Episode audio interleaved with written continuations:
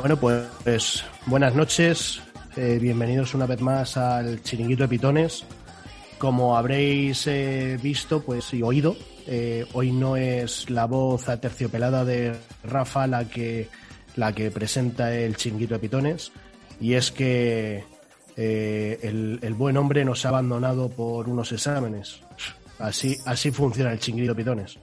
Prefiere unos exámenes antes que, que charlar con nosotros un poco. Pero bueno, es lo que hay. Eh, hoy con nosotros. Ha salido Iván, ¿no? Se fue. Adiós, Iván. sigue, sigue, Dani, sigue. Venga, no Dani. sé si, bueno, no sé si esto seguirá en directo, imagino que sí, ¿no? ¿O qué? Sí, sí, parece que sí. pone que sí. Vale, pues venga, le doy yo. Estamos eh, así de los de los fijos, pues Pedro, desde Sevilla. ¿Qué tal, Pedro? ¿Cómo estás? ¿Bien todo? Mejor que la Muy conexión, ¿no? buenas, muy buenas. Que nada, que se ha ido, se ha ido Iván. No sé si seguimos eh, en directo o no, pero bueno, aquí un día más para comentar un poco la, la actualidad taurina. Eh, está por aquí también Víctor. ¿Cómo va, Víctor? Pues Bien, mira, abandonando Madrid esta semana para volver a Valencia y a ver si hablamos un poquito de, de mi ciudad y de, en fin, no sé cómo llamar lo que están preparando, pero bueno. Vemos también a, a un Juan Orteguista que ha aparecido por ahí hoy y viene disfrazado al 100%. ¿Cómo lo va, Carlos? ¿Qué pasa, Dani? Muy buenas. Buenas a todos. Una semana más aquí. Y, y, y en la localidad vecina tenemos a, a Luis, que nos vamos a ver prontito, además. Tenemos Sí. ya jaleo el, el viernes. Este viernes. No sé a qué hora ni el sitio, pero vamos, ya nos enteraremos. Muchas, Efectivamente. muchas gracias por haberme invitado y a estar aquí hablando con todos ustedes. Eh, y bueno, Iván, no sé si quieres dar tu paso a, a nuestro invitado. Sí. eh, eh, bueno, pues eh, con, hoy con nosotros tenemos a Roberto, el presidente del Toro Maromado de Juncos, para bueno, pues que nos explique un poco cuál ha sido toda la polémica esta por la que no les han dejado eh, echar en la calle el Toro Maromado de, de la Navidad. Eh, buenas noches, Roberto. Muchas gracias por estar aquí con nosotros en el chiringuito. Hola, ¿qué tal amigo? Muy buenas noches. Un placer para mí estar con vosotros. Bueno, pues bueno, yo, un poquito. por, por, por tomar primero la, la, palabra, déjame pedirle perdón por, por el mareo Sí. un poco también a, a Robert públicamente y, nada, agradecerles que esté, esté por aquí dando también la, cara y dedicándole unos minutillos al, festejo popular porque creo que, que la tesitura en la que se han visto ha sido delicada, complicada y, y, y bastante desagradable para, para, un toro tan, tan importante y tan reconocido dentro del, del panorama nacional del festejo popular eh, como, es, como es el de, el de uno de sus toros anuales. No sé cómo lo ha vivido Robert y, cómo ha sido todo. Sí, pues, la verdad, nada, no bueno, una faltaría más. La verdad que para nosotros ha sido un palo, un palo gordo. Al final el festejo este, eh, pues para nosotros no es un festejo cualquiera, ¿no? Al final es, es nuestra seña de identidad, está declarado de interés turístico regional y encontrarnos con este portazo así de la noche a la mañana totalmente inesperado, pues la verdad que, bueno, Lo que pasa es que, bueno, pues teníamos claro que, el bofetón que nos habían pegado era bueno, pero que nosotros no nos íbamos a estar quietos, ¿no? Entonces, bueno, pues nada, pues eh, pusimos la, la, máquina a trabajar y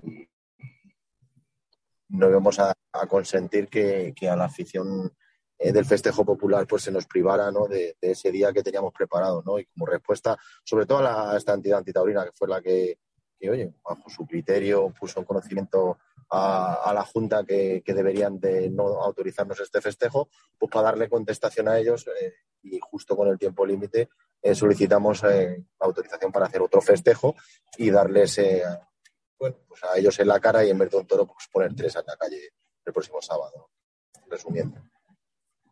Exactamente, Robert, ¿cuál, cuál ha sido la razón que, que os han dado y, y por qué se ha desautorizado ese festejo? Pues mira, eh, nuestro festejo es un festejo que está catalogado como tradicional, está inscrito en un registro de este tipo de festejos y como tal se rige por una normativa distinta, ¿no? por una normativa específica y en este caso es una ordenanza municipal que redactamos junto con el ayuntamiento pues para tratar de, proteger, de fomentar, de divulgar y, de enseñar a todo el mundo nuestro, nuestro festejo. ¿no? Eh, bueno, pues a raíz de esa ordenanza se han ido pidiendo autorizaciones y en esta ordenanza viene reflejado que el festejo nace en una festividad que es, son nuestras fiestas patronales de septiembre y que luego se extiende a las fiestas eh, de San Blas. Pero nosotros, y así lo entendemos, no acotamos las fechas de su celebración. ¿no? Entonces, eh, una entidad antitaurina eh, hilando muy fino, pues bajo su criterio, nosotros entendemos que toda la norma pues, puede ser distintamente interpretable pues interpretan que no se puede autorizar un festejo que no, que no se celebran esas fechas, ¿no? Eh, así se lo reclaman a la Junta y la Junta accede y nos, eh, no nos autoriza este festejo, ¿no? Entonces, claro, nuestra indignación viene cuando hemos intentado, intentado arreglarlo porque nosotros le decimos a la Junta que no tiene sentido lo que están haciendo, porque ya nos han autorizado este mismo festejo eh, en tres fechas distintas a nuestras fiestas, ¿no? Entonces, que nos expliquen este ah, cambio de interpretación en la norma, ¿no? Entonces, bueno, pues no se pudo arreglar y nosotros a raíz de eso, pues publicamos un vídeo que creemos que nunca tenía que haber llegado hasta ese punto, lo tendría que haber solucionado y a raíz de ese vídeo pues ha generado toda la polémica, ¿no? La gente ha, hemos puesto conocimiento de lo que había pasado, ni más ni menos, simplemente eso, ¿no?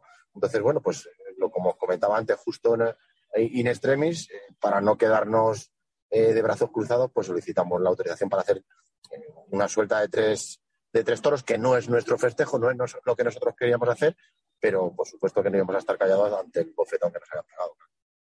Entiendo entonces, Robert, que para San Blas volverá el toro enmaromado. Sí, sí, por supuesto, claro. esta entidad lo que solicita es que no se nos autorice eh, esta suelta, digámoslo así, esta celebración, porque no cumple con unos requisitos que tienen que llevar 30 años celebrándose, y que no y que está fuera de lo que dice nuestra ordenanza, ¿no? Ellos interpretan la ordenanza de esa forma, pero bueno, pues oye, al final, eh, como bien decías, es que la norma puede ser interpretable de varias formas, pero lo que no entendemos es que cambien eh, pues, la forma de interpretarlo de la noche a la mañana. Que lo que ahora es legal sea, no, lo que ahora no es legal sea legal dentro de, un par de meses.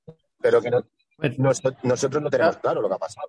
Lo que ha pasado ha sido una cacicada política de gente que está por debajo ocupando despachos, ¿sabes? Que cuando las cosas vienen bien dadas, pues para cobrar y para estar en la foto estamos todos. Pero cuando viene un problema, pues al final de un problema pequeño que no iba a ningún lado, pues se han creado un problema mayor, un problema importante para todo el mundo, para nosotros, para ellos y para todos. Pero bueno. Una pregunta, Robert. Eh, ¿Cómo puede o qué explicación te han dado desde la Junta, eh, teniendo en cuenta, eh, bueno, que la, la Castilla-La Mancha eh, quizás sea de las provincias, o, sea, de las comunidades autónomas eh, que más festejos da a lo largo del año, tanto populares como en como festejo mayor, por decirlo de una forma. Y, claro, eh, siempre se jacta, además la, Castilla, la, la Diputación de Castilla-La Mancha, siempre se jacta de ser de las que más invierten en, tauromaquia, con el nuevo canal este que han sacado, etcétera, etcétera. ¿Qué explicación han dado a todo esto? Porque os habrán dicho algo, ¿no? Tendrían que haber entrado a tope para defender el toro armado, ¿no? Sí, pues sí, es lo que os comento. A ellos les entra hilando muy fino, pues una petición de una entidad antitaurina solicitando que no la autoricen porque no se cumple esos requisitos, que no se celebran esas fechas. Entonces ellos eh, dan por bueno esas alegaciones. Eh, nos, dicen, nos dicen que motivemos la solicitud del permiso. Nosotros se lo motivamos explicando las peculiaridades del festejo, diciéndole que ya no lo han utilizado en otras fechas y nos lo deniegan directamente. Eh, nos mandan un correo electrónico al ayuntamiento notificando la no autorización por ese motivo. simplemente por ese motivo, no la Junta, sino la, la Delegación Provincial de Hacienda y Administraciones Públicas, vamos, que no ha llegado más arriba porque por lo que os comentaba, ¿no? Porque ha sido una cacitada política que, pues una señora que cuando las cosas vienen bien dadas, pues bueno, pues ahí estamos para la foto y para cobrar, pero cuando vienen malas, pues lo único que han hecho ha sido crear un problema mayor. Es por eso, por las fechas. Todos los gastos generados, todos los gastos generados por la suspensión, eh, ¿quién corre con ellos? Pues mira, eh, la asociación, evidentemente, porque los gastos generados, nosotros tenemos la suerte de un ayuntamiento que va a muerte con nosotros y con la tauromaquia. Y ha sido siempre, siempre, siempre, han sido claros, han sido honestos y además, eh, la apuesta suya ha sido brutal en este caso. Ha habido un, un confrontamiento importante porque ellos defendían sus intereses y los de su pueblo, ¿no? Lo único que, bueno, pues al final nosotros, el tema de el tema de ambulancias y demás se va a seguir utilizando. El tema del recorrido tranquilo se va a seguir utilizando. Lo único que, bueno, es cierto que nosotros habíamos comprado un toro, porque lo habíamos comprado nosotros, habíamos hecho cartelería, habíamos hecho lonas, habíamos hecho pues esa inversión para ese festejo y eso evidentemente no vale. No vale, pero bueno, al final eh, pues son imprevistos que surgen. El toro de Vitorino, por supuesto, le vamos a echar en San Blas y al final, por suerte, pues somos muchos socios. La gente, yo creo que al final el mensaje ha calado. Eh, y entre unas iniciativas y otras, como decíamos en el vídeo, además que se lo agradecemos a los antitorinos porque estamos recibiendo muchísima muestra de apoyo, donde por cada euro que hayamos invertido en esto, recuperaremos cuatro. Y es que estoy seguro que lo vamos a hacer. Eh, te voy a poner un ejemplo. Eh, van tres, tres toros de cajón, vamos a poner tres lonas con la cara de los lonos, con la foto de los toros y una publicidad de abajo, no nos ha dado tiempo de anunciarlo, ya nos lo habían pedido para, para querer anunciarse. Entonces, por suerte, tenemos mucha gente que, pues, colabora con nosotros y al final, pues entre eso y el buen trabajo que estaba desarrollando la asociación los últimos años, pues se va a, sufragar, ¿no? Yo tengo una pregunta, Roberto, lo primero, buenas noches y gracias por venir. Eh, un poco también para que los seguidores se ubiquen, porque, bueno, lo hemos comentado más de una vez, el festejo popular no se conoce mucho y también entendemos que hay que darle cabida y darle difusión. Eh, yo querría que nos explicaras un poco en qué consiste el toro enmaronado, porque yo, por ejemplo, cuando, cuando oigo toro enmaronado, no pienso en toro ensogado o bobo en corda y no, no, tengo claro exactamente qué consiste.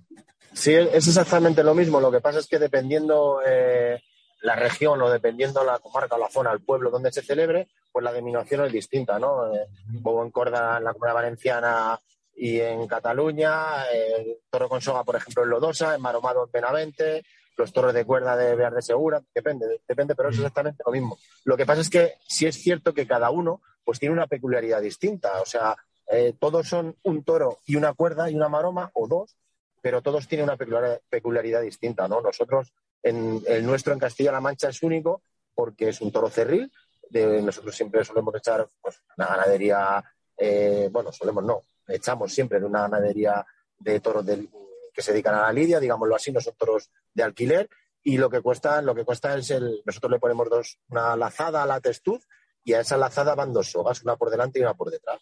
Entonces el toro sale a la calle, dependiendo de la festividad, sale o desde la plaza o desde la misma calle real, y lo que se trata es de que la, la cuerda, que la maroma, le haga de guía, nada que le tire, nada que le arrastre, nada, que le haga de guía. Entonces, por un recorrido que ya está establecido, pues los mozos a través de, citarle y guiarle con la maroma, pues le van, le van llevando y va cumplimentando pues ese recorrido pues a base de cites y a base de engaños. El toro le provocan la embestida, el toro arranca y a correr. ¿Que el toro se sale de ese recorrido ya previsto?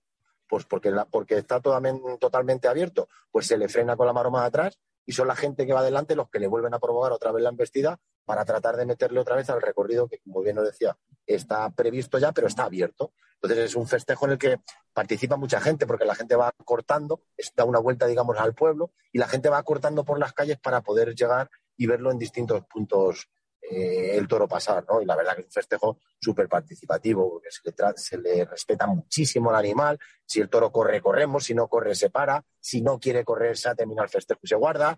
Eh, es un festejo en el que el principal protagonismo, prácticamente como, como en toda la fiesta de los toros, pues es el toro.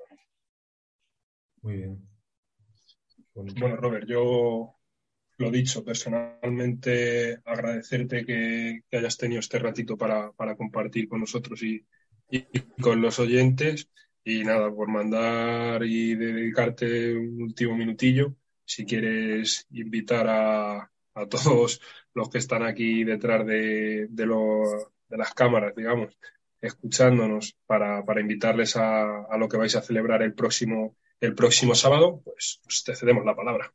Sí, por supuesto, hombre, invitar a todo el mundo al final. Eh, nosotros estamos recibiendo un montón de llamadas, un montón de mensajes de gente que viene de un montón de sitios porque se han sentido identificados ¿no? con este, pues un poco este ataque que nos han, que, nos hemos encontrado, ¿no? Y nada, invitar a la gente a que venga, que conozca el pueblo, que conozca nuestra sede, que la abriremos, que es un edificio que está pues, prácticamente un museo, con todas las cabezas de toro, con todas las fotografías. Eh, nosotros tenemos luego una actuación después, montaremos ahí el bar. Bueno, en fin, que conozcan todo aquello, invitados están. Y nada, a que llegue el sábado, que parece que nos va a dar buen tiempo, que nos terminen de autorizar todo y que disfrutemos de un día de toros, que aunque no sea lo nuestro, pero que, como les decimos a, a, este bofetada que nos han pegado los, los antis, ¿no? Pues donde no había un toro, donde había un toro, darle la enhorabuena también a ellos. Así que muchas gracias. Robert, muchas, muchas gracias y nada, si, si puedo por allí nos veremos. Muy bien, muchas gracias por darnos unos minutillos y darnos visibilidad. Muchas gracias, un abrazo. Muchas gracias, Robert. Bueno, pues eh, continuamos con el no programa de, de, Ligatoros, que como siempre, pues no sabemos de lo que vamos a hablar. Eh, os lanzo una idea. Están por ahí los supuestos carteles de fallas, que evidentemente luego habrá mucho, mucho cambio. Eh, no sé si los habéis podido ver. Sí, sí, estamos sí, ¿Y, qué opináis? Yo por mí opino el último, que vayan hablando ya. Yo he visto uno, por ahí que ha, salido, ¿no? Que, creo que era interesante. Si no recuerdo mal, era Emilio, eh, Román y Roca, ¿puede ser? Sí, con Victorino del Río. Con, exactamente. Yo creo que ese cartel, la verdad, que es bastante interesante. Esa terna, eh, yo no la recuerdo. Mm, una pena atractiva, puede llamar a aficionado joven, eh, al gran público. La verdad que ese cartel lo veo bastante interesante. Quizás sea el, cartel más rematado, por decirlo de, la, de los que se están diciendo, ¿no? Y Yo diría que, es el único que, se salva de toda la feria, ¿no? Y bueno, y, cuál, y, el, y el peor, ¿cuál es? Porque hay unos cuantos, ¿eh? Todos los demás, vamos. Es que no, hay por dónde cogerlos algunos. Por ejemplo, el de Victorino Martín, el Cid, Fernando Robleño y Rafaelillo. No, no, no, ¿Cuántos, cuántos, para empezar, ¿cuántos años pueden sumar entre todos? Más o menos lo que, que, creo. Que eso, eso en Madrid, eso en Madrid, es que eh, es acojonante, es acojonante. Mira, una cosa que iba a decir antes de nada. Pues yo, creo que precisamente en Madrid sería un cartel atractivo para. En, Madrid, en Madrid, Dani, en Madrid, pero que ese es, el, ese es el problema, o sea... Pero es que hay que saber la plaza también, la que estás, un poco. Es que, vamos a ver, yo la primera cosa que me ha llamado la atención, eh, así por comentar, más allá de los carteles que salgan o que no salgan, es la corrida de Juan Pedro, que no la quieren figuras, pero lo que da... ¿Por qué? Porque ya se está viendo que, no, que ya no tiene las garantías que, que antes podía dar. Pero lo peor es que sí que lo quieren los que vienen detrás. O sea, se habla de que la corrida de Juan Pedro, eh, bueno, ese cartel más o menos era el de Cayetano, Aguado, Ginés Marín, pero también decían mm, Ginés Marín, Tellez, Francisco de Manuel para la de Juan Pedro. Entonces preocupa que las figuras vean que es una ganadería que no tiene eh, ya garantías para ellos, pero sin embargo los que vienen detrás que tendrían que arrear siguen en la lógica de, bueno, es un cartel de luego, es una ganadería de las buenas y, aquí podemos ponernos. Entonces eso ya, ya, ya, es triste que esa ganadería esté, eh, la piden las figuras o no. Y luego, por otra parte, lo que claro... Sí, sí. No, que digo que está claro que a Curro Vázquez le gusta ese cartel. Le gusta Juan Pedro. Desde luego, pues, vamos. Para poner solamente, le falta llevarse la solamente le falta llevarse la bonificación del toro del ganadero. Yo creo, que, yo creo que también habrá puesto a los areneros algo de eso. Mira, eh, yo lo que veo con esta plaza, con Valencia, que, sí, voy a decir que es la, no voy a decir la mía porque el otro día criticaba la patrimonialización de la plaza, pero voy a decir que es la plaza que yo frecuento, en la que me he criado. Y yo lo que veo que es que lleva muchísimo tiempo dependiendo de una empresa que es la de Madrid, que no la, ya había pasado hace muchísimos años, que era Madrid la que lo gestionaba y que están creando carteles que yo no sé, yo no sé cómo lo pueden compensar. Yo lo que veo es que se van a meter un tortazo de público tremendo, como no bajen los precios, porque los dos únicos eso, carteles... Eh, Víctor, eso también se pensaba el año pasado y, Y el público al final fue. A Valencia. Valencia solo tuvo una entrada aceptable que fue, claro, a ver el lleno de Roca Rey, pero la de la corrida de arte, que a ver, que era muy atractiva, que era el Morante Aguado Ortega, pero, y la excusa de la lluvia, yo no, yo, mm, pues es que, es que no lo sé. Yo, el único cartel aparte de este que sí que se salva, y yo no lo veo tan mal, es el del Juli Manzanesi supuestamente Rufo. Yo ese no lo veo mal, que además creo que es muy, muy de Sevilla, ¿sabes? Yo ese cartel eh, se puede salvar. Pero Victorino, que Victorino por la afición que hay en la calle en Valencia puede cuajar, pero claro, por Rafaelillo, bien, por Rafaelillo no hay problema, porque Rafaelillo es una persona que se merece estar en Valencia, que se le tiene mucho aprecio y sabemos que va a ser digno. Pero Robleño, yo sé que ha hecho muchos méritos para entrar en ferias este año y esto, pero Valencia no puede estar.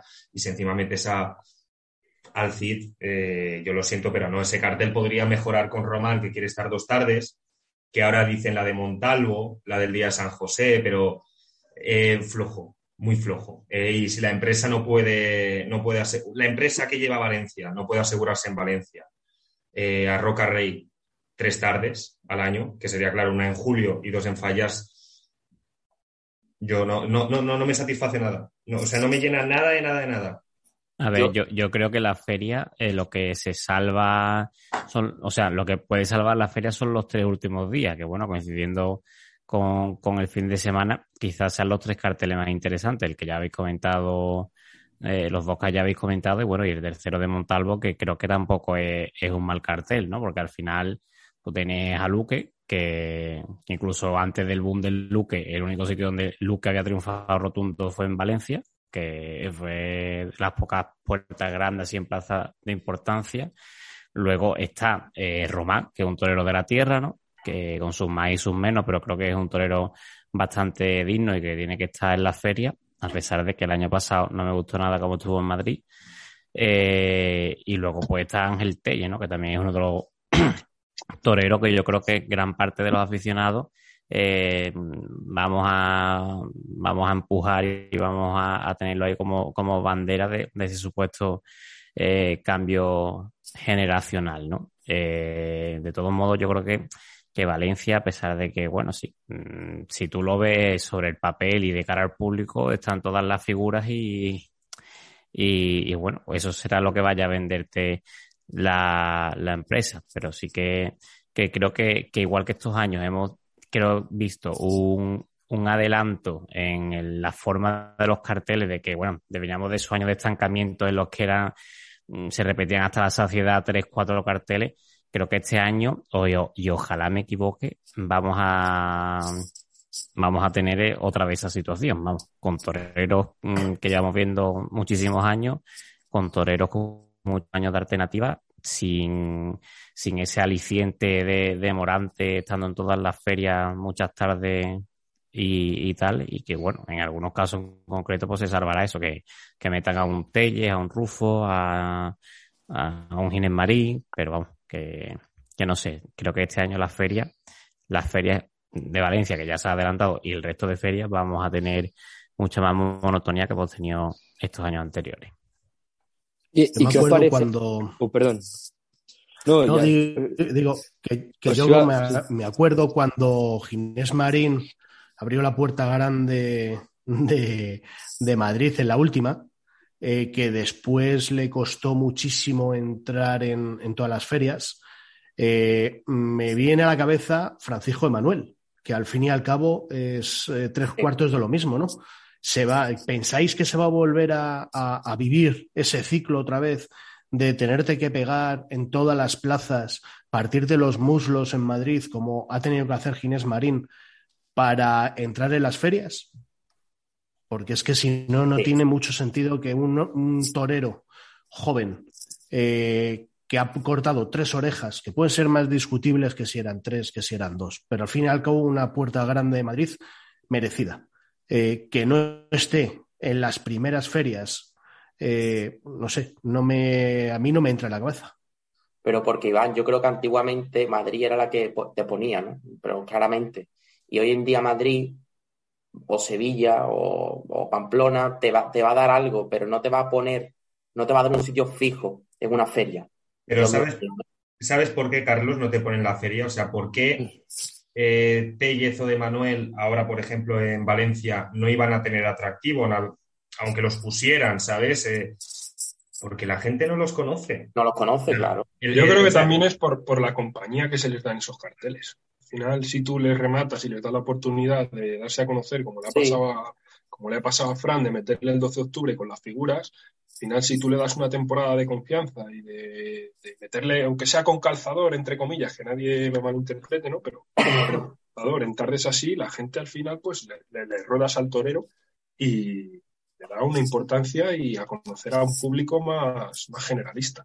A mí me sorprende mucho de, la feria de fallas, que no sé si vosotros también lo pensáis así, la, distribución que se le da. Sí que es verdad que entre semanas no hay grandes carteles ni grandes cosas, ¿no? No hay mucha feria, digamos, no se extiende mucho, pero al final se le da como más importancia, o, eso parece, al fin de semana que a, que a lo que sucede entre semanas. Y es algo que en Madrid quizás esté dejándose mucho de lado. En Madrid se están centrando los carteles fuertes en martes, o sea, en, miércoles, jueves, viernes, forzando a la gente a hacer el esfuerzo y luego el fin de semana aprovechar un poco más la corriente de que la gente no trabaja y, asumir que algo de, gente sí que va, sí que va a asistir. Y aquí no, aquí se crucifican, yo creo, los carteles más, más mediocres, eh, metiéndolos ahí entre semana y, luego lo fuerte se, aprovecha para llenar el fin de semana.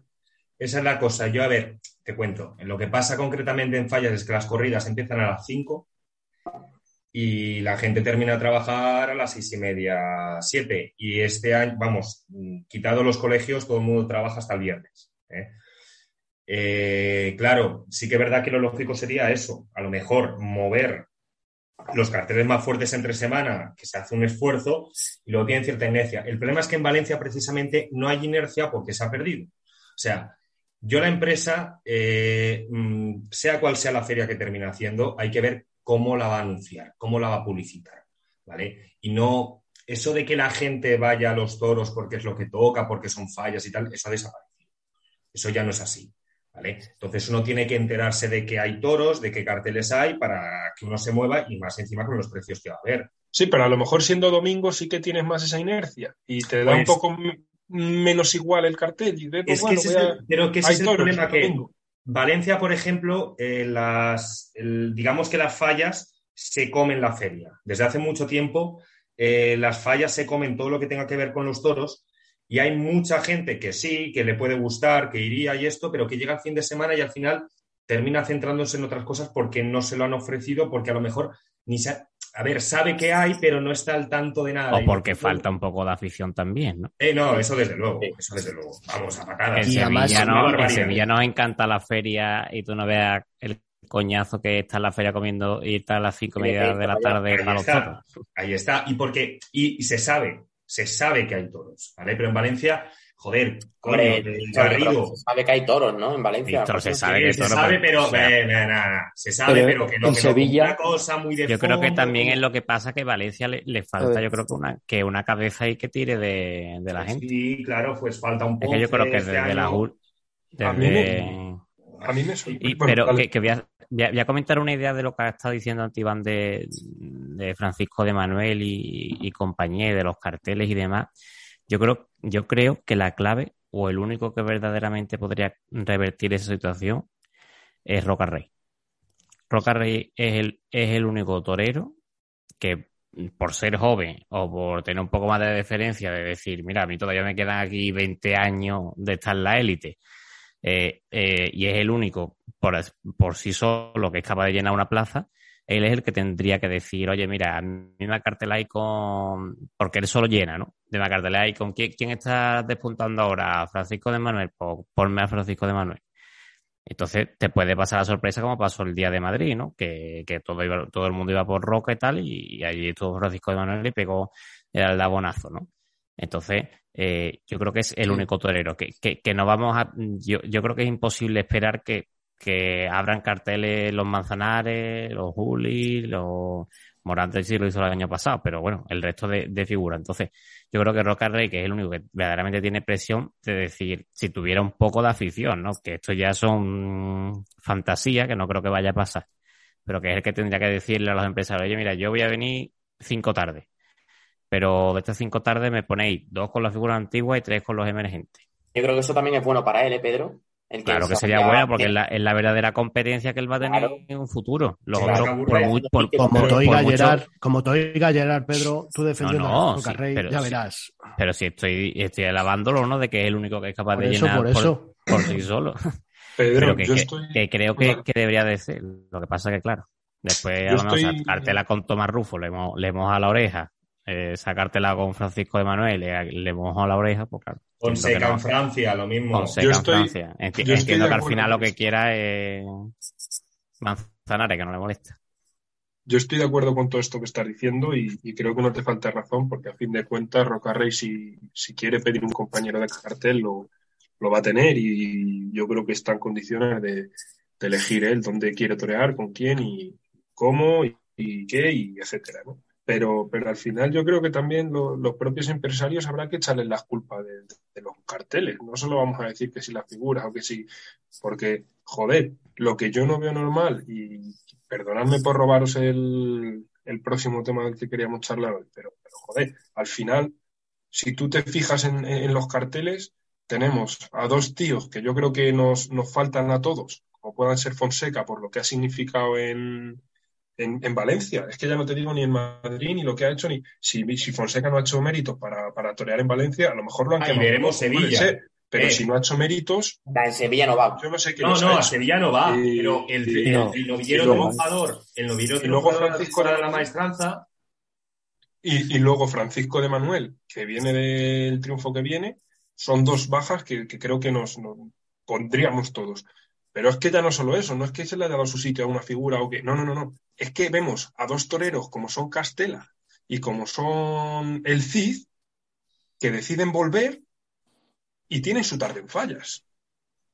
Como si la, van a tener como si la afición que no estuviese esperando. Sevilla, o sea, van a, todas las ferias, a todas las ferias que quieran Pamplona y Pamplona, y Madrid. Lo del Cid sí que no tiene explicación, porque lo de Castella, bueno, puedo entender que, en fin, que va con quien va, ¿vale? Pero tampoco. Pero no, no, no, no, por supuesto que tampoco. Pero es 30 veces mejor torero que Castella. Sí, no, no, también, por, supuesto. Por esa misma regla de tres, Víctor. Esa misma regla de tres, Francisco de Manuel tendría que estar mejor colocado. Eh, porque al final también va con la casa. Claro. Y, y, después de la pedazo de, de, de, cuadrilla que ha hecho para este año, ya debería estar colocado en, en carteles principales. O sea que el tema de los juegos de los apoderados, sí, mm, claro, mm, si, si, si, si pensamos como lo, eh, en plan apoderado, pues ahora el, que corta la pana debe ser que Curro Vázquez. Es que me ha dado a mí hoy con Curro Vázquez. Se lo ha copado todo. Entonces, claro, es que eh, estamos hablando de renovar, renovar, renovar, renovar, renovar. Sí, que lleva toreros jóvenes, pero coño, pero narices, pero pone a los mismos en, los mismos carteles, ha pasado lo mismo que en Zaragoza. Luego, ¿qué va a pasar? ¿Las mismas movidas que en, Zaragoza con los, con los bailes de corrales?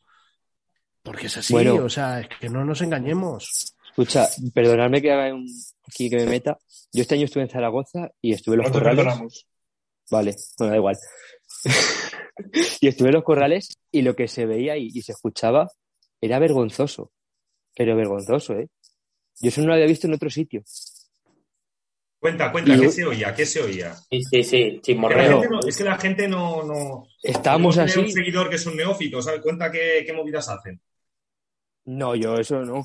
Pero, por ejemplo, en lo que es la zona pública, no me acuerdo que dije, joder, vaya dos bananas lleva la burra. Bueno, la chota, dije. Bueno, se me giró Curro Vázquez quería tirarme abajo con el toro yo. Y esas miradas ya dicen mucho, porque cuando dicen las cosas así, claro, un poco como son, como que parece que ya, no sé, no sé si me entendéis. Baja tú. Baja tú. ya, ya. Luego con el baja tú, pero hombre. Y luego no sé qué decían de Zaragoza de que, de que cada ganadería está obligada a llevar como 12 toros. No sé si hablasteis de esto, ¿no? No, no, no, no, pero pues bueno, ya que, yo lo que escuché, todo el tema, pues háblalo. ¿Cómo, ¿Cómo veis esto de que se topan como norma en todas las plazas de primera? Pero es que eso, vamos, yo, no creo que sea, yo no creo que sea cierto como tal, ¿eh? Simplemente porque tienes que tener un recambio, si luego te van a probar seis y vas no, pero una cosa es llevar, una cosa es llevar ocho. La cosa es que tú reseñas 12 en el campo. Pero de 12, ¿cómo se habla de Zaragoza? A ti te obligan a llevar 12. Hombre, seguramente para lidiar una corrida en una. Yo no sé, yo lo he oído. Para lidiar una corrida en una plaza de primeras, sí que tengas que reseñar en el campo, pues lo que se ha hablado siempre. Al final, pues, sí, igual 14. 10, 12, toros, pues. Pero de allá que te obligan a llevarlo, yo no sé si eso será. No sé, yo ya digo que es lo que he escuchado y bueno, pues también se han escuchado muchas cosas. Como por ejemplo ahora aquí en la Feria de Fallas se escuchó también de una alternativa. ¿No, ¿Lo escuchasteis vosotros? Una alternativa. Ah, no sé de quién podría otra, ser. Otra cosa, Luis, yo, tampoco. Que tú que estás así muy vinculado con Valencia, que te gusta y tal, eh, doy por hecho que va a haber una novillada el Día de la Virgen, en mayo. Porque normalmente entra dentro de este abono, pero... ¿Cuándo es? El, 8 de mayo, ¿no? Era. Es el, siempre, el Día de la Virgen es el primer domingo de mayo. Eso. Pero yo qué sé, y como ahora les ha dado, y, eh, pero es que a mí, me parece acojonante. Dicen, hay que recuperar la fecha del 12 de octubre en Valencia. Bueno, el 12 de octubre en Valencia, muy de vez en cuando se hacían corridas. La alternativa de Aparicio Litri con Cagancho fue un 12 de octubre, pero el 12 de octubre no es una fecha tradicional en Valencia. Corrida, ¿eh? De corrida, el Día de la Virgen y el 9 de octubre como mínimo. Y, no, y este año... de las novilladas, nada, Jorge Martínez se sabe que tiene que estar por ahí, pero nada, nada. Es cierto que va a coincidir las fallas con la. Entonces sí que ya es el. Entonces es la puntilla fallas, ¿eh? Sí, eso, eso sí que ahí. De Castellón no va a venir nadie. Y menos para ver una de Victorino, que también van a tener allí en Castellón, y si no será una de, una de Adolfo. y no se dan cuenta que esto les perjudica a ambos. Porque muchos aficionados de Castellón bajan a Valencia y muchos de Valencia suben a Castellón. Pues yo concentraría cosas más el primer fin de semana, a lo mejor. Claro, no sé. A ver, es difícil. Las novilladas, las novilladas, por ejemplo, viernes y sábado del primer fin de semana y lunes y martes que no haya nada. Pues es que, eh, vamos a ver, los amigos del pueblo no van a poder ir en autobús. ¿Es así? La gente que trabaja, yo no lo sé si podré. Yo ojalá, pero yo en principio, Yo trabajo, yo trabajo hasta el viernes. Y menos mal que estoy allí, pero. Haces el intento de trabajar, ¿no? Sí, no, si no manejo, juego, oye, me voy ahora, tal, lo, termino en casa y eso. Pero bueno, que no sé, ya es lo de siempre, ya no sé cómo Hilando, hilando con esto de fallas, eh, ¿qué pensáis ya lo ha, Dani ya ha dejado un poco su, idea y su pensamiento. Las vueltas estas magníficas eh, y tan deseosas de, y deseadas del CID y de Castella. ¿Qué pensáis de ellas?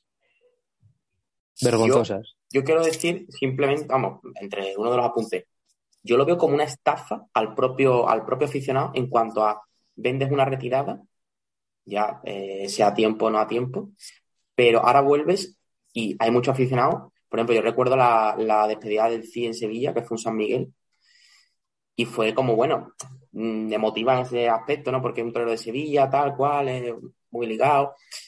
Y ahora vuelve y es como, yo me siento como un poco engañado, ¿no? Porque digo, he visto su despedida, pero ahora vuelve, ahora se va a volver a despedir. Eh, recuerdo esa tarde que fui con mi padre, emotiva, me acuerdo que además se puso en el estribo eh, de, del ruedo porque mató un toro. En fin, fue, fue emotiva la tarde. Y ahora vuelve y es como, ¿qué pasa? Mm, que yo me siento un poco estafado, sinceramente, por ese tipo de, actos que hacen los, que hacen los toreros. Eh, estén para volver o no. Pero a nivel de aficionado, yo es lo primero que he pensado. A ver, e, es algo que en realidad han hecho los toreros siempre desde, Juan Belmonte a, a, Pepe, Luis, a claro. lo que sé, a, grandes toreros se han retirado y después han vuelto por, por circunstancias, ¿no? También es verdad que hay que entender que, que la etapa o, digamos la época actual de la tauromaquia mm, en la que hay tantísimos toreros o por lo menos tantísimos toreros que podrían estar en la primera fila, eh, son, son vueltas que, que, yo creo que por el aficionado o aficionado no son bien recibidas, ¿no? Bien recibidas en el sentido de que, bueno, ya creo que por muy bien que vengan, por muy bien que había toreros como Manolo Vázquez, como eh, el propio Antoñete, que han vuelto mejor de lo que se fueron. Es decir, que ya han vuelto con otro pozo, eh, la experiencia la dan los años, con, otra, con otro concepto un poco más reposado y tal. Pero, pero bueno, era otra época, había muchos más festejos de toro, eh, los carteles eran diferentes, entonces creo que, que hoy en día es, es algo innecesario, ¿no? O sea, si vuelven, yo creo que es por el, más que por el motivo artístico que algunos venden, yo creo que si un torero vuelve en la actualidad es por motivo económico. Por, porque, bueno, por las circunstancias que tengan cada uno, pues vuelven por el tema económico porque se sigue moviendo muchísimo dinero. Ahora, ya te digo que, que, que, que creo que, que, ahora mismo la vuelta de ciertos toreros, aunque hayan sido grandiosos toreros, por ejemplo, yo soy un gran admirador de, de la figura de Manuel Jesús El Cid, pero creo que, que esta vuelta mm, no le hace, no le hace bien a nadie, ¿sabes? Porque al final estamos, estamos, estamos viviendo como, o parecía que estábamos viviendo una posible regeneración, otra vez lo vuelvo a repetir, con esos toreros, eh, con Ginés Marín, con Telles, con Rufo, con De Manuel, con, bueno, con todos los que están, con Fonseca, incluso con Aguado y Ortega en el, apartado artístico. Entonces, volver a los carteles que teníamos en 2012, otra vez, yo creo que hace más mal, más mal que bien, ¿no? Sin, sin meterme a, a, opinar sobre si somos los toreros, si somos los toreros los que reaparecen y los que no. Y bueno, uno que tiene que reaparecer 100% es Enrique Ponce, que el año pasado es verdad que, que dejó muchos huecos libres, pero que Enrique Ponce eh, va a volver. Y también te digo, Enrique Ponce también se merece una despedida a la altura de la figura casi. Yo creo, yo creo que para entrar a valorar un poco la situación de, de cada torero, para empezar tenemos que entender, Pedro, que, que, lo que tú has comentado, al final han sido las grandes figuras o, o toreros que realmente han, han estado consagrados quienes se han ganado ese derecho a, después de una retirada, volver en unas determinadas circunstancias y por, algún casual, ¿no? Creo que a día de hoy se está cogiendo como algo sistemático el que un torero quiera dejar de torear, en vez de reducir el número de tardes, lo deja y, y al tiempo se da una relativa importancia a su vuelta, torea una o dos temporadas más y lo deja realmente sin ningún interés para el aficionado ni ningún interés para, para nadie. Y teniendo en cuenta, además, que ahí sí que estoy bastante de acuerdo con Carlos, en que muchas veces, incluso estafando al propio, al propio aficionado y aprovechándose de, de ese aficionado. Creo que un torero al que yo respeto mucho, eh, al que tengo gran estima y que me parece un auténtico torerazo, como es el Cid, eh, estaba prácticamente olvidado de todos los carteles. El aficionado y los, de los festivales hicieron un esfuerzo grande la temporada de su despedida y se le dio una despedida acorde a lo que su figura merecía y le, le resurgieron un poco, ¿no? Le, le, dieron una importancia que había dejado de tener, como reconociéndole toda su trayectoria. Y, la respuesta que le ha dado ha sido, pues, bajo mi punto de vista, engañar al aficionado y engañar a los empresarios. Porque lo que ahora va a utilizar va a ser esa corriente que de esa última temporada en la que se le dio un puesto que durante los últimos años no se había ganado y, y va a coger esa corriente. Y eso me parece eh, hacer feo al aficionado y hacer feo a, a los empresarios. Todavía vamos a ver la reaparición de Juan José Padilla. No, bueno, claro, también. Sí. Graba, grabado, grabado queda. Pues mira, te diría que la de Padilla y del cordobés tiene más sentido. Hombre, la queríamos seguro sería la de Jesulín, ¿no? Yo creo que no hay duda, ¿no? Pero Mira, si, lo decimos... pensáis, de, si lo pensáis, de cierto modo, el CIF tampoco se ha retirado como tal. Porque yo, yo he visto carteles de festivales suyos esta temporada. Una cosa, bajo mi punto de vista, una cosa es torear festivales que lo sigue toreando el Morenito de Maracay y otra cosa es acartelarte en absolutamente todas las ferias. Sí, pero yo de cierto modo estas cosas como que dicen como que no se ha ido. No. Sigue ahí. No, Luis, yo, el, el, el, problema, el, problema, de la vuelta de estos toreros, el problema de la vuelta de estos toreros es que no le quitan ningún puesto a Juli, Manzanares, Talavante, no, no. cualquiera de estos que, que, bueno, tú dices, bueno, es que el Juli me debe venir va a venir porque no va a venir el CIP. Pues bueno, de puta madre, me parece perfecto. El problema es que estos toreros van a entrar en carteles en los que podrían entrar estos toreros que están ahí emergiendo o algunos toreros que, que, que bueno, que no tienen su sitio, pero vamos, que, que se van a quedar fuera. En Sevilla, en Sevilla, sabiendo que el abono se sustenta en seis nombres, se va, indudablemente, eso, Fonseca se va a quedar fuera, de Manuel se va a quedar fuera, segurísimo, vamos. Y va a entrar el CIC, Castella dos días.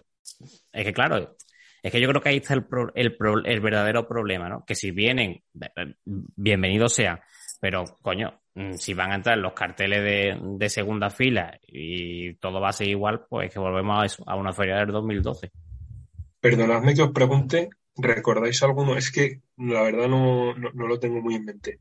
Castela no, no, no se dio homenaje de, tardes y despedidas dio no. No no, no, no, llegó un día y dijo que, lo dejaba eso es que se, apartaba de a mí eso me parece elegante pues oye al final lo dejas ahí aparcado es, es das pie a una posible vuelta lo que digo, no aprovechas ahí una despedida para, para en vez de torear cinco, que es lo que venías toreando, torear esa temporada 20 y volverte a poner a, a funcionar. A mí la verdad es que como estrategia me ha parecido bastante bastante interesante lo que ha hecho el CIF. Creo que alguno podría tomar nota. A ver si Paco Ureña de cara al año que viene espabila.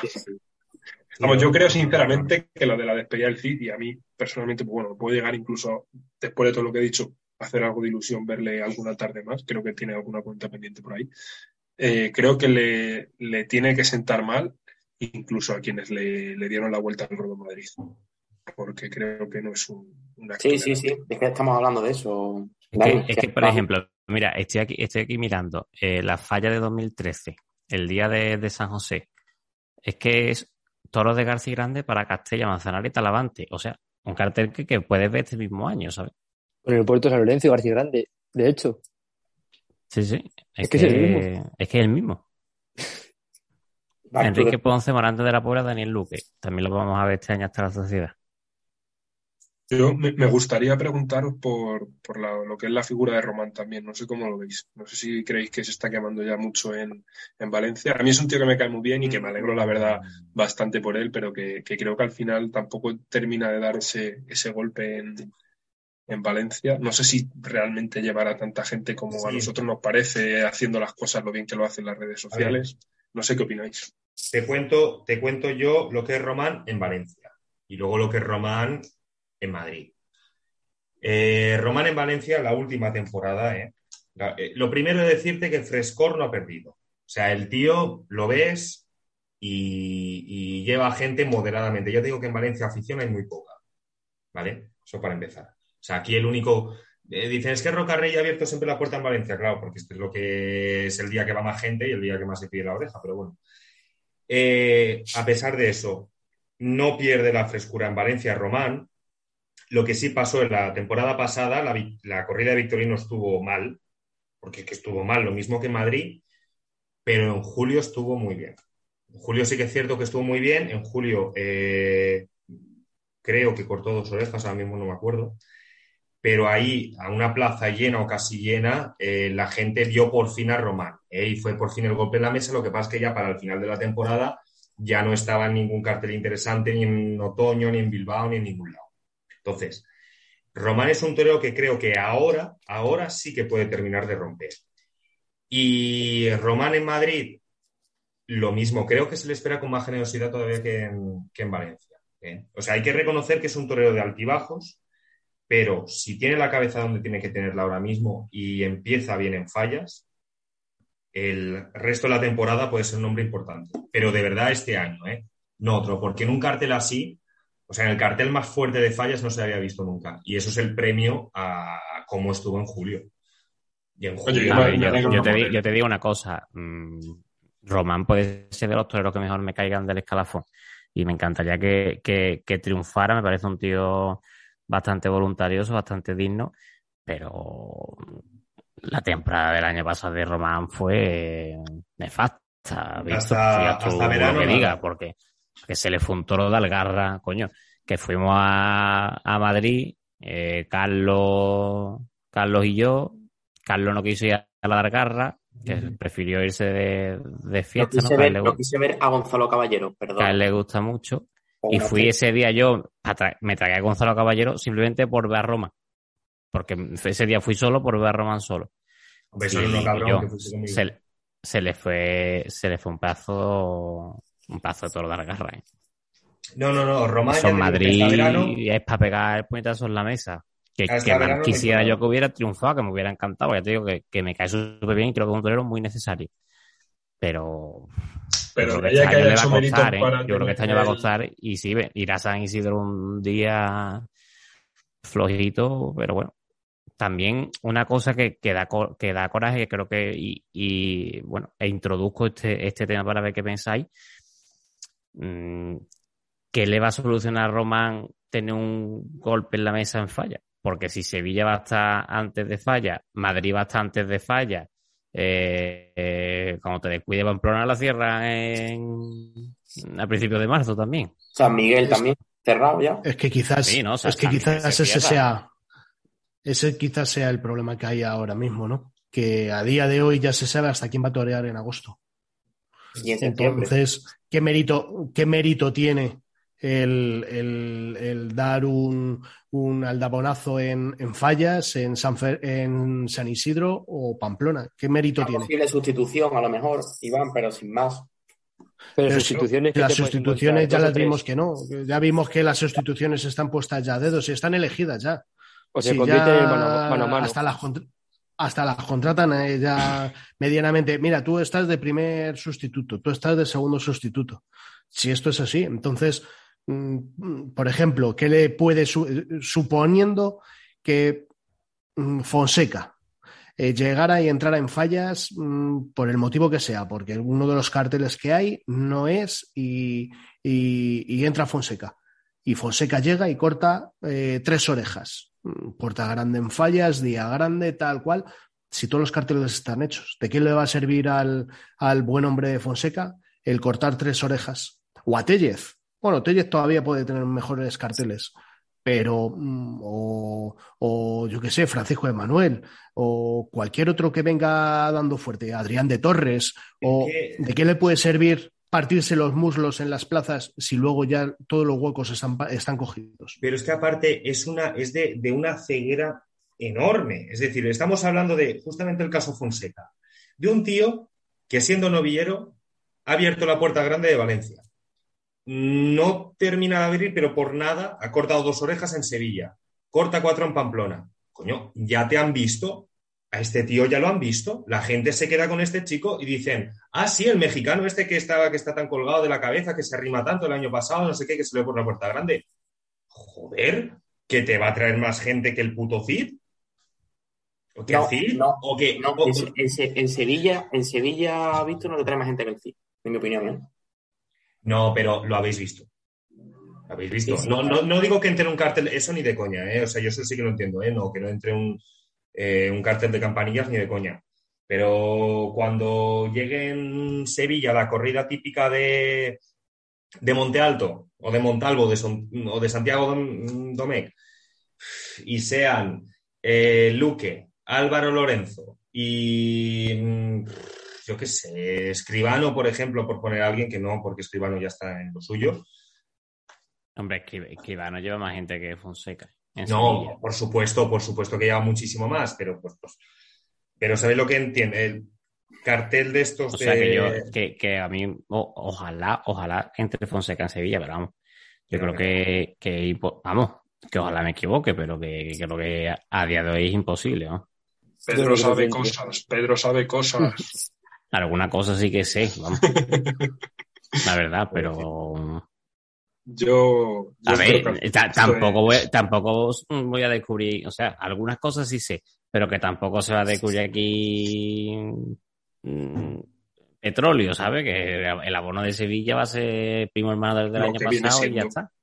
vendrá mejor colocado un poco a lo mejor Luque, vendrá mejor colocado un poco a lo mejor Rufo, pero el resto va a ser igual.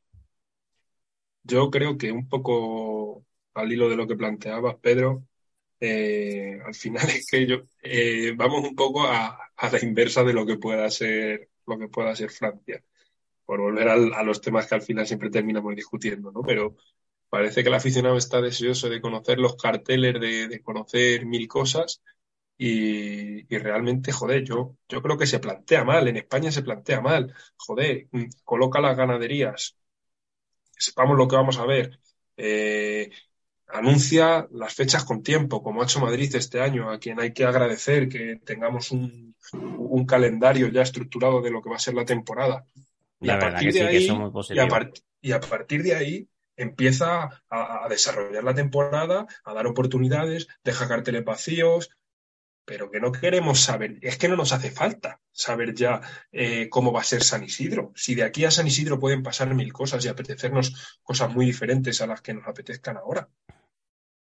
Pero claro. Es que tú imagínate que, pasa, que pasa como la Madrid le pasó a Emilio de Justo. Efectivamente. a un torero que venga, que vaya cuatro tardes a San Isidro, le pasa eso. Ya te tiene que buscar cuatro sustitutos. Es que no tiene sentido. Para hacerlo con tanta antelación. ¿Qué creéis que va a ser de Emilio esta temporada a nivel de, carteles? Bien. Yo creo que se va a tener que volver a ganar el puesto que de cierto modo. No, no, no. Yo creo que Emilio, puesto, si Emilio, ojalá, de, eh, Emilio de Gusto no. alguna vez puesto. No, pero. No, no, la verdad, ¿eh? No, no. No, no, de verdad. Creo que este año lo iba a tener. llamadme loco, vamos. Por eso, pero que el que de cierto modo se había ganado. Que ojalá que Emilio de Gusto un pedazo torero, vamos, pero que. Por ejemplo, Emilio de Gusto a Sevilla va a venir un día y como te despide bien a la de Victorino y dando gracias. No, al final yo creo que a lo que se quiere, a lo que se refiere Luis es que claro con el paso del tiempo sí que parecía que esta temporada pasada por fin iba a, llegar a la cresta de, lo que pretendía. Sí, justo. Y esta pues le va a volver va a seguir, va a seguir donde yo creo que va a empezar donde, donde lo dejo. Que le van a más o menos respetar porque creo que el aficionado sí que tiene ganas de, verlo. Bueno, siempre y cuando se deje retransmitir y todas esas cosas, que desde que eso no se dejó retransmitir ni una sola festejo ni por Ligatoros, ni por nadie. No se dejó retransmitir. Entonces, ¿cómo quieres, ¿cómo quieres que luego, ¿cómo quieres que luego te respete el aficionado si eres tú el que no quieres eh, que el aficionado te vea? ¿Cómo, pretendes que, luego la... la lesión que tuvo Iván, yo sinceramente creo que no debería permitir la televisión porque a lo mejor no es el mismo que estaba antes. Pues si no estás, si no estás para que la gente te vea, pues entonces espérate un mes y medio más que no fuerces la reparición para. Ah, pero es que si no, caes en el Para hacer el paripé, entonces. Y yo, os entiendo a los dos, yo os entiendo a los no, pero el paripé no, porque yo, yo fui a la reparición que fue en Almería y la verdad que fue un eh, mano a mano con Roca, la verdad que ese cartel fue interesante y que por cierto le comió en parte la tostada. Pero mm, no es lo mismo eh, que la gente te vaya a ver, que tal, porque si no caes en el olvido, porque el, mundo del toro es un, es un mundo de día a día y, pero otra cosa es que a lo mejor la gente por la tele le vea carencia o le diga, pues mira, ya no se rima como antes, o mira, que no entra matada tan, eh, con tanta verdad que antes de la, de la acogida. Yo no estoy del todo de acuerdo, ¿eh? No digo que a lo mejor mm, eh, en los últimos momentos ya debería haberse admitido en la televisión, pero de primera, mm, yo creo que ha hecho bien. ¿eh? Yo lo que le agradecería sería que, que volviese a cerrarse en Madrid. A mí personalmente es un cartel que me hace ilusión si el año pasado no estaba yo creo que, de hacerlo, yo creo que, este año sería difícil. Que, no, no, que, no digo este año sería imposible, la verdad. Que, o sea, a mí me, si le va bien la temporada, pero este año imposible. Luego yo os, os, quiero dar, os quiero dar tres nombres que la verdad que, que sí que no sé qué va, qué va a ser de ellos eh, el año que viene. Dos toreros que me gustan y uno que, que me gusta menos.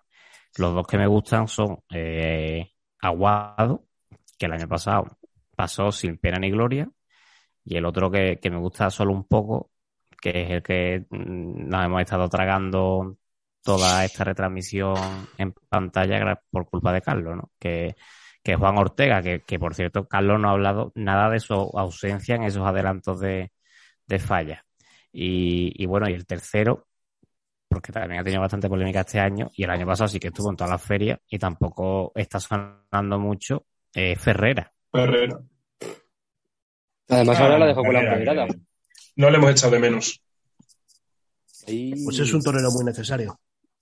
No digo lo contrario, pero yo no le echo de menos en ningún cartel a día de hoy. Totalmente. Es muy necesario. Muy, muy necesario. Antes hablábamos del cordobés, de Jesulín, Ferrera también es un torero muy necesario. Es eh, Escribano también es un torero muy necesario. Eh, yo creo que, y, son, y son toreros que la gente eh, menosprecia porque el toreo que hacen no les gusta. Y como no les gusta, pues lo menosprecian. Lo menosprecian, lo insultan y tal y cual. Y luego van pidiendo respeto al resto de los toreros. Yo creo que comparar a Jesulín y el cordobés, que son toreros o personajes que trascienden del mundo de los toros, y, cubrir a un torero que ha, ha, desvirtuado completamente su, su, concepto del toreo como, como es Ferrera, o lo ha transformado tanto como es Ferrera con ellos, no sé, yo creo que ¿Estuviste en la encerrona? Me, me, chirría un poco, sí, sí, claro. ¿Y para qué vas? Porque yo voy, absolutamente todos los días que puedo ir y voy y ya está. pero, y yo también, pero, lo sabes. pero no, no fui porque considerase que fuese un cartel, fui como voy cualquier domingo, tampoco, o sea, voy a igual que voy a las novilladas, pues a ver qué será, a ver qué conocemos, a ver qué, qué parte vemos, pero no fui atraído, a lo mejor sí voy a ver a Jesulín voy con una con un, algún incentivo más, no te voy a decir con más ganas o con sabiendo que voy a ver algo mejor, ¿no? Pero sí voy con un aquel diferente por el revoloteo que se forma. Pero el último día la gente ya estaba cansada del circo que había montado Ferrera, que es a lo que voy. Que uno se ha hecho famoso dentro del mundo de los toros por cambiar y desvirtuar su concepto del toreo y, los circo, ¿Y qué circo hacía el cordobés? ¿Y qué circo hacía el cordobés? Sí, pero que es gente que ha trascendido, que lo lleva fuera, que es positivo para la fiesta porque tiene su, su aquel fuera. Pero es que este hombre cada vez va menos gente a verle también dentro de la fiesta. Claro, claro. Ya no solo fuera, que no lo conoce nadie, sino dentro, que cada vez va menos gente.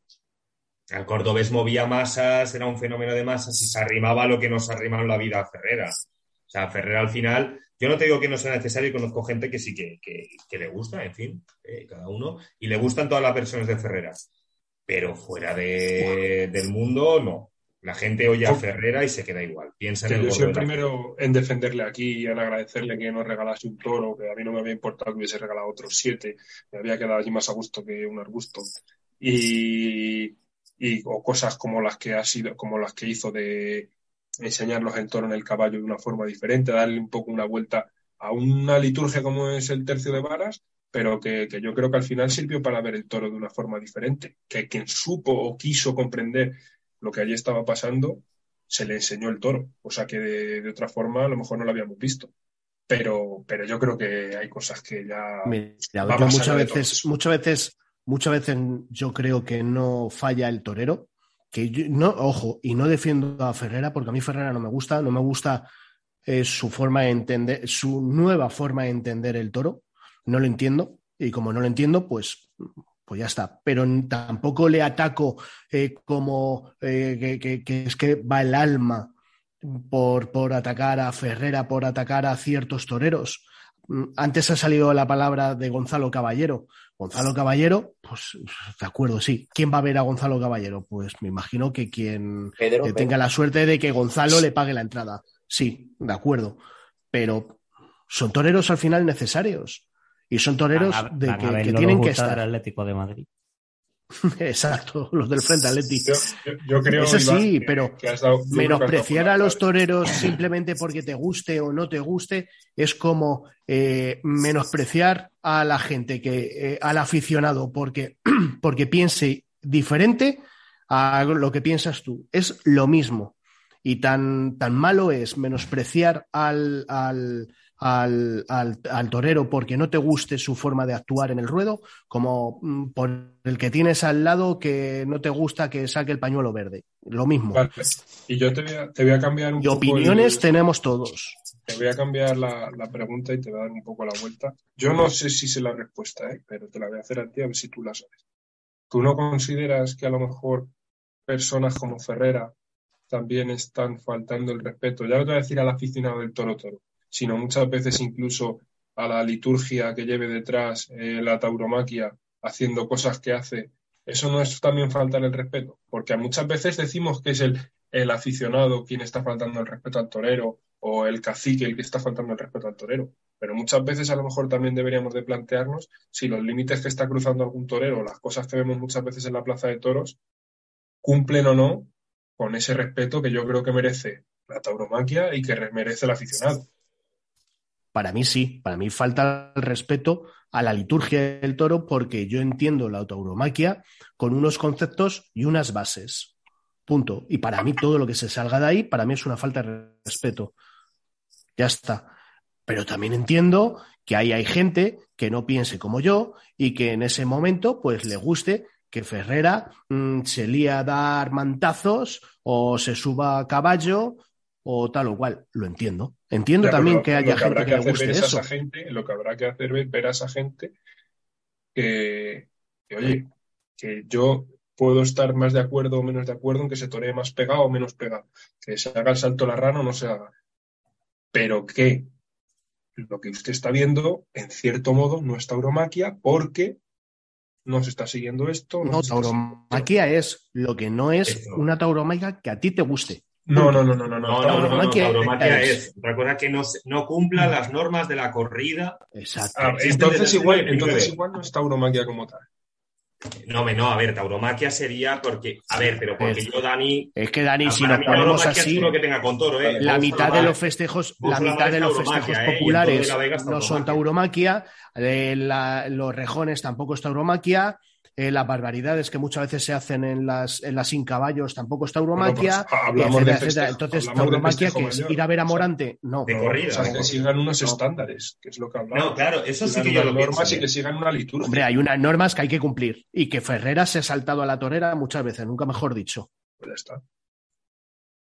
Al final, todos esos festejos que vosotros habéis dicho siguen las normas y se podrán dar mejor o peor, pero siguen las normas. Exacto, sí, sí, sí, en eso en eso te vuelvo a decir, yo soy el primero en que decir que las normas hay que cumplirlas.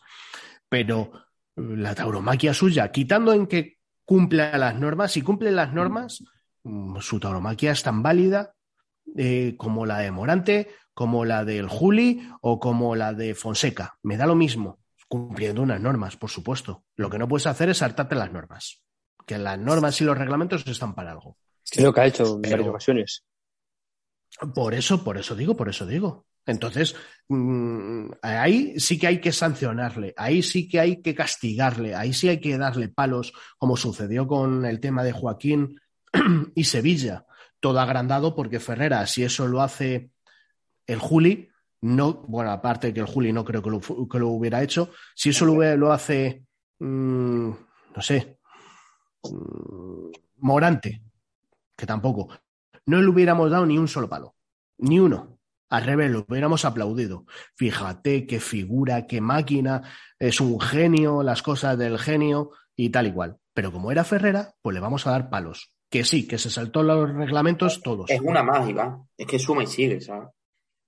Es que el personaje, se ha creado ese personaje y entonces, claro que la gente ya le dé palos, pero porque yo creo que él parece que está encantado con este rollo. Mira, el capote lo hace Morante, es una genialidad. Lo hace Ferrera, que a mí es lo que menos me molesta de Ferrera, que lleva un capote de una cosa u otra, que se ha hecho siempre. ¡Hala, qué barbaridad! Tal, no sé qué. Sí, no, ahí tienes razón que también es muy injusto.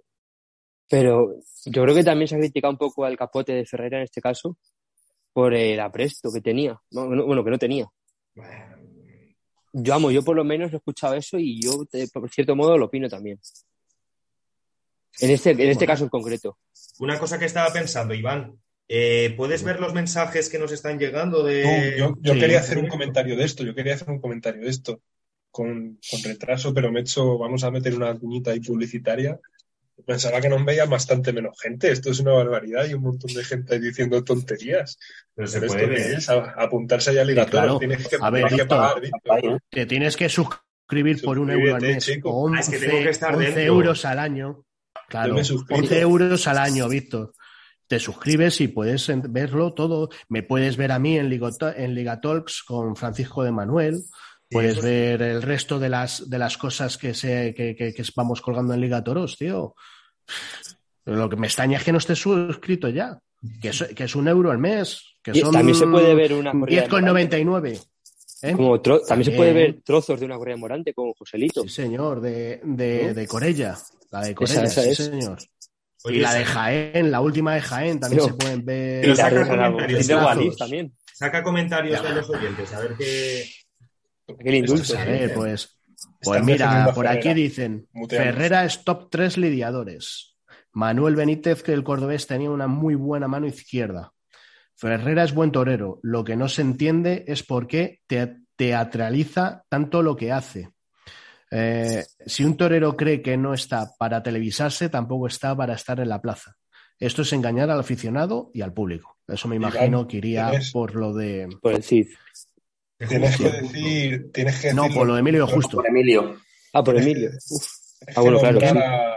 Tienes que nombrar a quién hace cada comentario, que eso lo hace Ibai, que yo lo he visto en las retransmisiones. La da importancia. Si la gente se siente querida por, por el Dani, que he engordado un poco, si te lo reconozco, pero no me compares con Ibai, tío. Todavía no es, del norte. Ya le gustaría el Ibai ese. Mira, por aquí un tal Garber dice, en Sevilla va a entrar Adrián de Torres. Los sevillanos, ¿qué pensáis? ¿Entra o no entra? No, Yo a día de hoy diría que no. No creo. Ojalá. Bueno.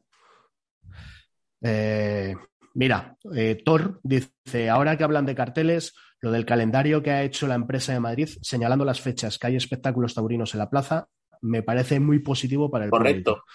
sí. Y se habla de los festejos, se habla, eh, nuestro administrador estrella habla de, su pueblo, de Azpeitia, de, todo lo que hacen por la zona del norte el Socamuturra, este, que alguna vez lo he visto yo en, vídeos y no ponen ni una talanquera ni nada, lo ponen ahí con vallas de estas de, de cortar el paso. No sé, me llama mucho la atención. y después, ¿qué más? Pues eh, la clave está en que les ponen en un puesto que no se merecen, que no se lo ganan al final vienen todo más o menos opinando lo mismo que, opinamos nosotros, ¿no? Que, las, eh, la gente está que se incorpora otra vez al, tren de la tauromaquia una vez de que ya ha pasado la pandemia también, eh, pues, eh, pues que no se lo merecen. Y, ya está. Y al final, pues eso, que hay gustos para, para todo eh, que al final todo esto es pues como los culos y los ombligos, ¿no? Cada uno tenemos el nuestro. Y eso es lo rico de la autonomía, señores, que cada uno tenemos un concepto, cada uno nos gusta una cosa. A Carlos Navarro le gusta Juan Ortega, ¿qué se le vamos a hacer? Es lo que hay. Ojalá, ojalá Juan Ortega vuelva a coger el puesto que se merece. Esto te lo he dicho muchas veces y te lo seguiré diciendo. Juan Ortega tenía muy, muy buena posición en Madrid y él solito se la ha cargado. Esperemos que lo A ver este año, a este año con, Garzón ¿eh? y sin Simón, porque los que dejan a Simón, cuidado, complicado. Bueno, ¿eh? ¿Y, qué, piensas, qué piensas de ese tándem de, Ortega y Garzón? Está claro que... va a torear en todas las, en todas las plazas de Garzón, está, claro pero puede, puede ser que le salga igual de bien que, que Emilio Justo con, con, Alberto. García. Yo creo que, le va a perjudicar lo que te comentaba, el haber dejado a Simón, porque todo torero que le deja al final sufre. Mm, entonces, hombre, aprovechar las plazas que tiene José María y, y después yo creo que este año tiene que, tiene que romper en una plaza de primera ya sea Madrid-Sevilla, eh, es lo que yo creo que debe centrarse. Si rompen una de las tardes que tiene en Sevilla o Madrid principalmente, pues cogerá el sitio, ¿no? Pero yo creo que me da más miedo por lo que ha dejado que por lo que ahora mismo ha cogido, por así decirlo. ¿Lo ha dejado él o lo, o lo, han dejado? Esa información me la guardo. Para el polígrafo. Carlos, he de decirte una cosa, que gracias a ti y a tu puro me he enterado de que los componentes de Ligatoros vamos a tener cesta de Navidad. Y eh. que además, y que además nos va a meter un puro como el tuyo en, la cesta. Así es que, complicado, gracias, Carlos. Porque, es de los años, es de los años pasados, pero bueno, alguno bueno habrá. podemos sortear una entre, entre los oyentes, ¿eh? Una cesta entre los oyentes. Bueno, oye, La tuya. es mala idea, no ¿eh? te La corresponde. tuya. Yo tengo dos. Bueno, señores, pues llevamos casi una hora, 20 minutos o 25 minutos charlando de, de esto que siempre tanto nos gusta y tantos disgustos y quebradero de cabeza nos da muchas veces, pero que que sí. es bonito y que, y que nos une. Así que, señores, muchas gracias por este nuevo episodio de, del Chiringuito de Pitones. Yo, Iván, perdóname, voy a recordar para todo el que quiera pasarse por allí. Ya que hemos tenido invitado a primera hora, perdóname que te corte, Sí, pero nada, que el, el sábado a las a las a las a las 12 de la mañana en Yuncos, eh, ya sabéis, tres toros de, de una asociación a la que han pegado fuerte estos días, pero a la que se ha rehecho perfectamente con, con tres pepinos, la verdad. Pues Así que, eso. Todo aquel que pueda que se pase por Juncos, apoyar el festejo popular, ese que tanto, tantos palos recibe y al final es un pilar importante y clave de, de la tauromaquia. Lo dicho, muchas gracias a los 1, 2, 3, 4, 5, a los 5 por, por estar aquí y todos aquellos que a través de Ligatoros nos han visto en directo una vez más. Les agradecemos el esfuerzo que hacen por, por ver a seis Mindundis debatir un poco de, toros. Así que muchas gracias y nos vemos en las plazas y en el siguiente episodio de, del Chinguito. Leo, gracias.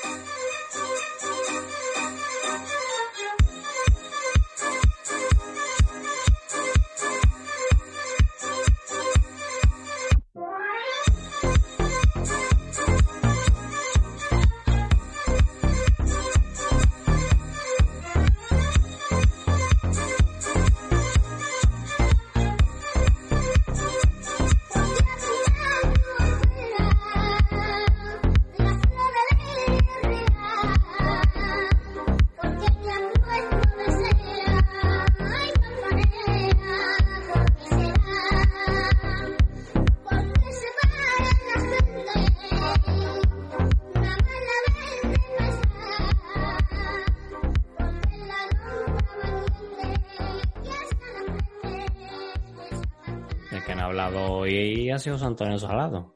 Extraño. Sí, sí, ha comentado sí, algo. ¿eh? al principio lo ha puesto. Ya cerrado. Ya, ¿eh? Estoy en ello. Ah. José Antonio Salado, te quiero. Será mi sucesor de presidente del círculo. Lo digo Me aquí en tapo, directo. me tapo. Justo acababa de cortar. Vale, creo que ya no estamos en directo. Creo. Porque el evento A mí me creo pone que que, cortado. a mí me pone que estamos live, eh. arriba a la izquierda. A ver, espera. Sí, en el Zoom sí. ¡Qué hijo de puta! Espera, lo puedo quitar. No, no, si lo lo